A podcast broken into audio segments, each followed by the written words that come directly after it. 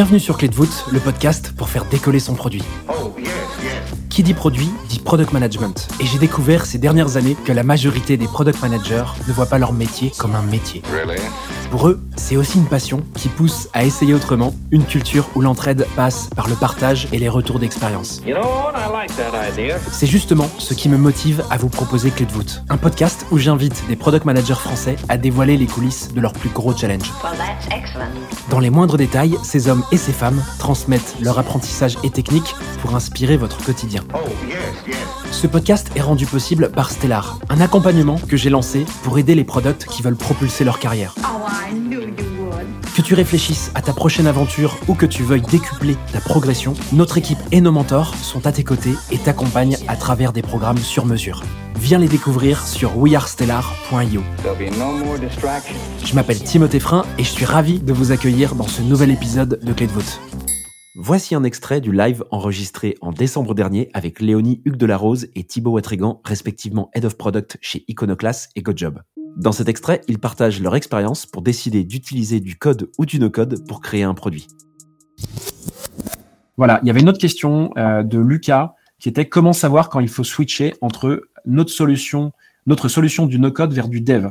Alors ça, euh, je pense que pour le coup, vous allez pouvoir euh, en parler. Léonie, toi, ça a été un sujet puisque tu as benchmarké un peu des solutions euh, entre, entre bah, ce que tu as fait en no-code et pourquoi pas faire du dev en propre. Et toi, Thibaut, pareil, il y, a un, sujet quand même de préservation des équipes dev chez toi.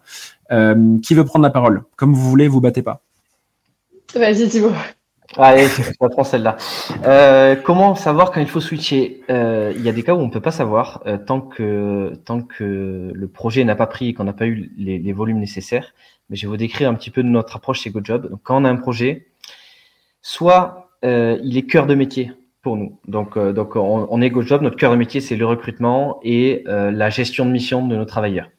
À ce moment-là, dans les projets, il va y avoir beaucoup d'interconnexions nécessaires avec plein de microservices qui sont déjà faits en dev, ce qui fait que ce sera trop dur, trop complexe de le faire en no-code. Et on le fait, euh, et du coup, à ce moment-là, on le fera en dev dès le début. Donc, donc là, c'est même pas la question de switch, c'est on le fait en dev. Maintenant, euh, on fait des projets no-code quand euh, le no-code tire sa force, sa force étant d'amener sur le marché un produit en fonctionnel et live en moins d'une semaine. Et donc avoir un, time, un, temps de ROI, de Return on Investment, qui est inégalé. Et du coup, euh, on lance des projets en no-code, ça peut être de l'interne ou de l'externe.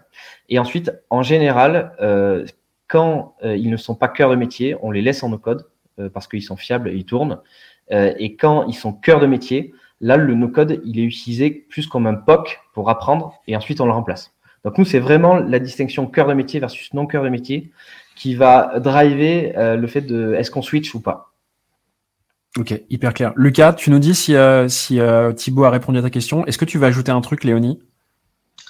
Euh, c'est, enfin, moi c'est compliqué à dire parce que j'ai pas, j'ai pas encore switché sur le dev, mais je dirais qu'il y a un moment si, si, ton produit a atteint trop ses limites, enfin si, enfin toi tu pars avec un existant, Thibaut. Mm. Moi s'il n'y a pas d'existant, c'est, c'est plus quand on a atteint trop de limites, bah là on va peut-être switcher sur du dev. Et donc, en l'occurrence, il y a un problème sur Bubble, notamment de performance des pages. Euh, c'est peu performant. Donc, si à un moment on commence à avoir beaucoup d'utilisateurs, ça va nuire à cette performance. Donc, soit on est capable de augmenter d'abonnements avec Bubble et euh, ils sont capables de prendre en charge cette, ce problème de performance, soit à ce moment-là, euh, je pense qu'on devra euh, switcher. Pareil pour des, des, sujets de sécurité. Je sais qu'il y a peut-être plus de, sujets de sécurité sur les outils no-code que que quand on part en dev et qu'on fait attention à ces sujets-là dès le début. Donc, euh, donc voilà, ça peut être une autre raison. Voilà, j'espère que cet épisode t'a plu. Oh, si c'est le cas, tu peux me soutenir de deux façons. Laisser 5 étoiles sur Apple Podcast ou Spotify et un petit commentaire, ou répondre en 3 secondes au petit sondage dans la description de l'épisode pour me dire ce que tu en as pensé. Je te remercie vraiment pour tes retours, c'est grâce à toi que j'améliore Clé de voûte pour le rendre utile à ton quotidien. N'oublie pas, si tu réfléchis à ta prochaine aventure ou à décupler ta progression, nous avons l'accompagnement qu'il te faut sur wearestellar.io. Stellar avec deux L et un R. Je te donne rendez-vous la semaine prochaine pour un tout nouvel épisode riche en contenu actionnable. À très vite!